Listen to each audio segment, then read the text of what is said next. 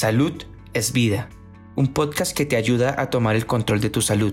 Entrega especial de Diabetes en Control, una iniciativa de Be Health. Buenas tardes a todos, les habla Mariliana Torres, bienvenidos a Be Health. Hoy nuevamente con un programa muy especial dirigido a todas aquellas personas que padecen algún, algún problema con el azúcar eh, y necesitan quizás un consejo mayor de expertos relacionados a la diabetes y el metabolismo. Me acompaña en el día de hoy en nuestro programa de Big Health la endocrinóloga, la doctora Nicole Canales Ramos. Ella es especialista en diabetes y metabolismo. Buenas tardes, doctora, ¿cómo se encuentra? Buenas tardes, me encuentro muy bien, gracias por la invitación. Seguro que sí. Nuestro tema de hoy, como le dije, es, es sobre algo bien especial, que son los mitos de la diabetes. Una afección de salud que cada día más y más personas pues, padecen, sobre todo en Latinoamérica debido quizás a la ingesta demasiado quizás de comida, podría ser, incluso lo que yo estoy diciendo podría ser un mito. Fíjense que hoy vamos a estar hablando de los mitos relacionados a este tema para poder aclarar dudas. También le decimos a la gente que nos está viendo a través de la plataforma de Facebook que puede hacer sus preguntas. Nosotros vamos a estar leyéndolas y así la doctora también puede aclararle las mismas. Vamos a empezar con los mitos, doctora. Claro que sí. seguramente usted ha escuchado alguno de estos, ¿verdad? Y estamos aquí, obviamente, para aclarar sus dudas y para que usted pueda tener una mejor calidad de vida y control de la afección de la salud. El primer mito que escuchamos con relacionado a la diabetes es lo siguiente: la diabetes se puede prevenir. Bueno, eso depende mucho del tipo de diabetes y yo creo que debemos comenzar hablando de qué es diabetes y de manera bastante simplificada, la diabetes es la inhabilidad de producir o de responder a la insulina. La insulina es una hormona que se produce en nuestro páncreas y aunque tiene muchos roles en nuestro cuerpo, su rol principal es bajar los niveles de azúcar en sangre. Cuando el paciente tiene una inhabilidad de producirla, o de responder a ella, ¿verdad? Para poder bajar los niveles de azúcar, es que ocurre la diabetes. Y existen muchos tipos de diabetes, pero de los dos más comunes o las clasificaciones más, más comunes es tipo 1 y tipo 2. La tipo 1 es cuando el sistema inmunológico, que su rol es para protegernos de catarros, viruses, pero a veces nuestro sistema inmunológico se desubica un poco y puede atacar nuestro páncreas y causar una destrucción autoinmune y esos son los pacientes con diabetes tipo 1, que usualmente los vemos en niños y en adolescentes, pero lo que caracteriza esta condición no es la edad, porque podemos verla hasta en pacientes mayores de 65 años. Es esa destrucción autoinmune del páncreas, en donde ya ese páncreas ya no va a producir más insulina. En el caso de diabetes tipo 1, aunque han habido muchos esfuerzos de la medicina y de estudios, no hemos encontrado todavía una manera de prevenirla. Esto es un poco diferente con la diabetes tipo 2. La diabetes tipo 2 es la que es más prevalente en nuestra población, usualmente es la que tiene nuestra abuelita, nuestra mamá, y es la que ellas nos pasan esa herencia o esa predisposición genética. Sin embargo, aunque tenemos esa predisposición genética, queda en nosotros el poder tratar de prevenir o retrasar el desarrollo de esta enfermedad. ¿Y cómo lo hacemos? Pues podemos hacerlo manteniendo un estilo de vida saludable, una alimentación balanceada, evitar una vida sedentaria me refiero a ejercitarse frecuentemente y mantener un peso ideal. Así que la diabetes tipo 2 sí estamos predispuestos genéticamente a ella, pero sí pudiésemos prevenirla con estilo de vida. Eh, si ya tengo ya la diabetes tipo 2, puedo pensar en este mito, la diabetes se cura. Pues la realidad es que en la medicina no hay nada absoluto. Hay algunos pacientes que se salen un poco de las reglas, pero de manera general la diabetes tipo 2 no se cura. ¿Por qué? Porque al principio, en las primeras fases de esta enfermedad, el paciente desarrolla resistencia a insulina. Significa, ellos sí producen insulina por su páncreas, pero los músculos y la grasa, que es el tejido adiposo, no pueden responder a ella para poder bajar esos niveles de azúcar en la sangre. Pero a medida que ese páncreas sigue trabajando para tratar de compensar esa resistencia, él se va cansando de cierta manera. Así que esto es una enfermedad que es progresiva y se ha visto que hay un por significativo de pacientes que a través de muchos años pueden perder la función del páncreas por completo, la función endocrina. Así que al ser esto una enfermedad progresiva, no tiene cura en la mayoría de los casos si un diabético eh, debe alimentarse correctamente y selecciona productos solamente dietéticos o light, eh, ¿está bien eso? ¿Debe comer estos productos? ¿Las personas con diabetes tipo 1 no pueden comer dulces? Bueno, es que el no comer dulces quizás es una premisa demasiado absoluta. La realidad es que nosotros no restringimos grupos de alimentos, sí enfocamos mucho en lo que es no caer en los excesos y las, definitivamente las porciones. Así que Obviamente, nosotros no le vamos a recomendar a nuestros pacientes diabéticos que estén consumiendo lo que son azúcares refinadas porque esos son lo que nosotros decimos calorías vacías que no aportan nada a nuestra nutrición.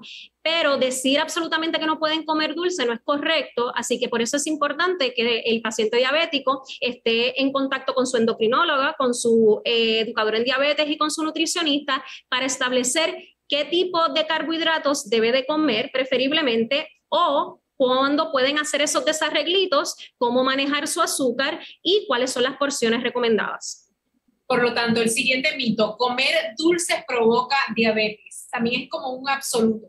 Es un absoluto, correcto. Eh, como había dicho, en el caso de la diabetes tipo 2 sí hay una predisposición genética, pero es una eh, enfermedad que decimos que es de etiología multifactorial. Es decir, hay muchas cosas que juegan un rol importante en su desarrollo. Si llega a ser que el dulce, el comer dulce desarrolla diabetes, significa que todos los, que comemos dulce vamos a tener diabetes y eso no es correcto. Definitivamente, si el paciente ya está predispuesto a la diabetes y come dulces en exceso, aparte de eso tiene una vida sedentaria, no hace ejercicios, no tiene una alimentación balanceada, pues comer dulces va a contribuir al desarrollo de la enfermedad. ¿Y los niños con diabetes no pueden practicar deportes? Eso también es un mito. Incluso todos los pacientes diabéticos, independiente del tipo de diabetes que tenga la edad que tenga, se recomienda, si no tiene alguna otra contraindicación, que hagan ejercicio. Eso nosotros lo recomendamos en todos los pacientes. Sin embargo, yo creo que este mito puede venir del hecho de que la mayoría de los niños, el tipo de diabetes que tienen es la diabetes tipo 1, que usualmente la tratamos con insulina y si el paciente no sabe las medidas que tiene que tomar, antes de empezar a hacer el ejercicio, durante el ejercicio y después pudiese tener episodios de hipoglucemia. Pero eh, usualmente el educador de diabetes, el endocrinólogo y el nutricionista le da todos esos tips que el diabético necesita para saber cómo hacer ejercicio, que los recomendamos, pero evitar episodios de hipoglucemia durante el ejercicio. Y si este paciente utiliza, como usted señaló, insulina, hay un mito que crece, digamos, de boca en boca, pero quisiera que habláramos sobre esto. La insulina causa ceguera y amputaciones, daño en el riñón y diversas complicaciones. Pues realmente todas esas complicaciones que estás hablando son realmente complicaciones de la enfermedad de diabetes en sí. Cuando tenemos los niveles de azúcar demasiado altos, a través de muchos mecanismos, pero uno de los más comunes es que ese azúcar se pega a las proteínas de nuestro cuerpo.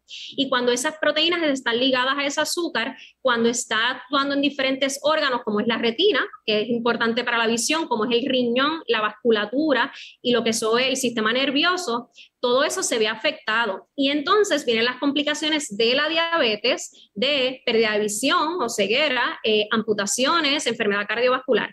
Sí se ha visto en algunos estudios que bajar el azúcar en pacientes que llevan mucho tiempo con el azúcar bien alta y bajarla eh, de manera abrupta, se vio en unos estudios con insulina que pudiese tener cambios de visión el paciente en los primeros meses. Sin embargo, esto pasa con la insulina y con otros agentes, pero se ha visto que esta disminución en la visión es bien corta y que a la larga, cuando se siguen esos pacientes por muchos años, al contrario, ellos tienen mejores resultados en cuanto a visión cuando se les controla el azúcar, ya sea con insulina u otros agentes. Eh, este, este próximo mito lo considero un poco absurdo, pero lo he escuchado que mucha gente dice, mira, la diabetes es contagiosa. Pues no, usualmente las enfermedades contagiosas son aquellas que son infecciosas y como había dicho, la diabetes tipo 1 es una enfermedad autoinmune que al igual que todas las enfermedades autoinmunes no es contagiosa y de cierta manera no es la palabra contagiosa, pero sí hay una predisposición genética en la diabetes tipo 2 que pues es una herencia que nos pasa a nuestros padres, pero nuevamente está en nosotros y en nuestros estilos de vida ver si vamos a desarrollar esa enfermedad o no. ¿Todos los pacientes diabéticos son obesos? No. Incluso históricamente los pacientes con diabetes tipo 1 son delgados. Lo que pasa es que a través de los años, con la epidemia que hay de la obesidad, luego de la introducción de la dieta occidental, ya esto no es tan común, así que podemos ver pacientes con diabetes tipo 1 que también son obesos, pero eso no es real. Incluso los tipo 1 siempre eran ¿verdad? considerados pacientes delgados. También eh, la diabetes tipo 2, uno de sus factores de riesgo mayores es estar sobrepeso, así que no es que una cosa esté necesariamente relacionada con la otra, pero al ser un factor de riesgo, pues los vamos a ver juntitas, el sobrepeso con la diabetes tipo 2. ¿Y las personas con diabetes son más propensas a enfermarse? Pues eso sí es real. Eh, cuando tenemos la azúcar extremadamente alta, nuestro sistema inmunológico se ve comprometido. Así que, como les había dicho, el sistema inmunológico tiene como rol pues protegernos de bacterias, de virus, así que estos pacientes van a estar más propensos a enfermedades infecciosas o van a tener un retraso en lo que es la sanación de úlceras y otras enfermedades infecciosas. Aparte de las enfermedades infecciosas, estos pacientes están mucho más a riesgo de otro tipo de condiciones, como eh, condiciones cardiovasculares, cerebrovasculares o strokes, enfermedades renales, así que sí están más predispuestos a enfermarse. Y si podemos decir que la diabetes no es una enfermedad seria, ¿estamos en lo correcto o en lo falso?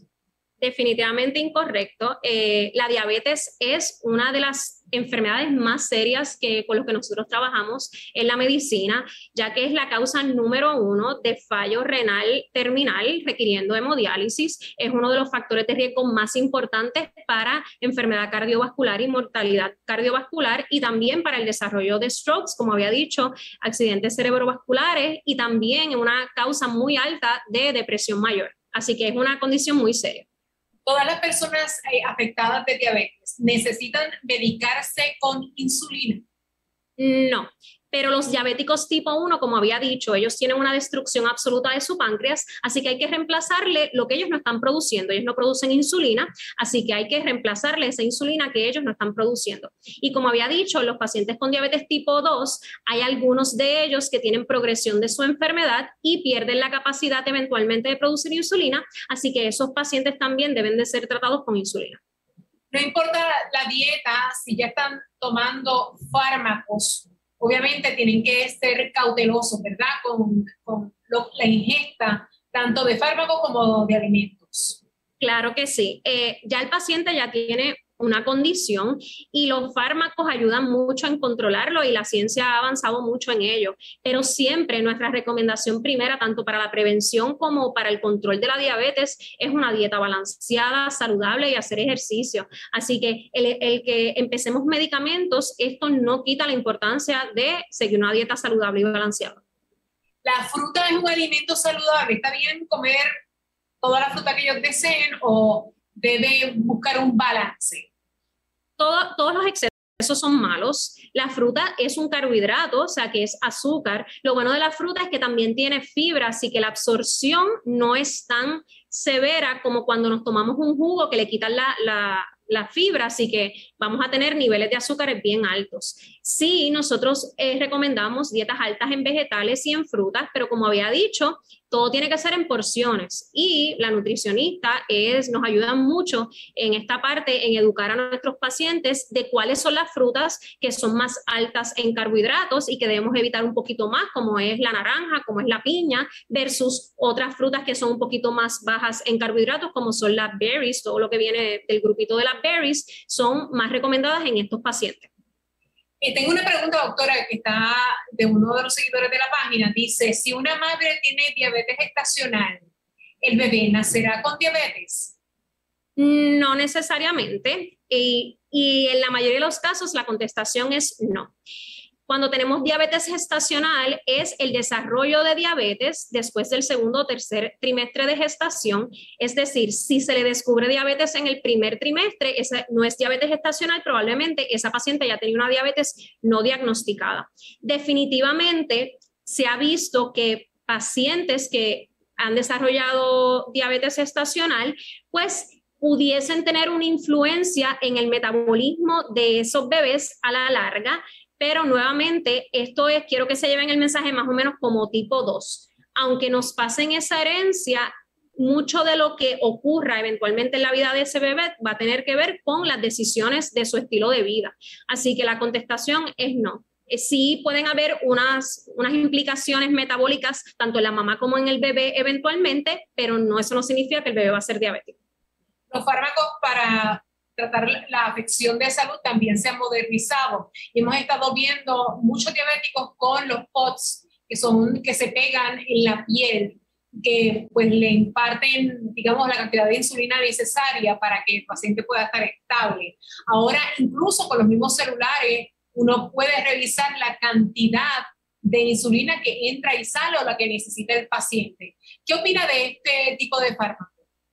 La realidad es que mi opinión y la opinión de muchos estudios, ¿no ¿verdad? Quizás la palabra no es la, la, opinión, es la evidencia nos ha demostrado que en pacientes que requieren insulina, el utilizar una bomba de insulina baja los riesgos de complicaciones, baja los riesgos de generar hipoglucemia si ese paciente tiene esa bomba de insulina vinculada a un monitor continuo de glucosa.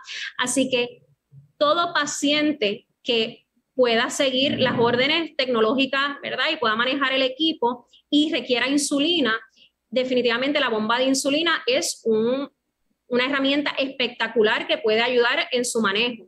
Entonces, es importante diferenciar. Una cosa es la bomba de insulina, que es lo que va liberando insulina, y otra cosa es el monitor continuo de glucosa. Históricamente nosotros, ¿verdad? Le decíamos a nuestros pacientes que se monitoreara el azúcar con lo que es el azúcar capilar o el pinchacito en el dedo, pero eso nos da como una visión de cómo están las azúcares solo cuando el paciente se la monitorea. Si el paciente se la monitorea cuatro veces al día, esos son los valores que vamos a tener. Estos sensores continuos de glucosa, dependiendo del tipo de sensor, puede estar puesto en el brazo o en el área del estómago 10 días o 14 días y me da una visión de cuáles son sus niveles de glucosa en todo momento y como tú bien dices, se puede utilizar el celular para poder entonces ver esos niveles de glucosa en todo momento. Y eso es uno de los avances más importantes en la tecnología de la diabetes. Doctora, ¿qué usted esperaría de un buen paciente de diabetes relacionado a su responsabilidad con la salud?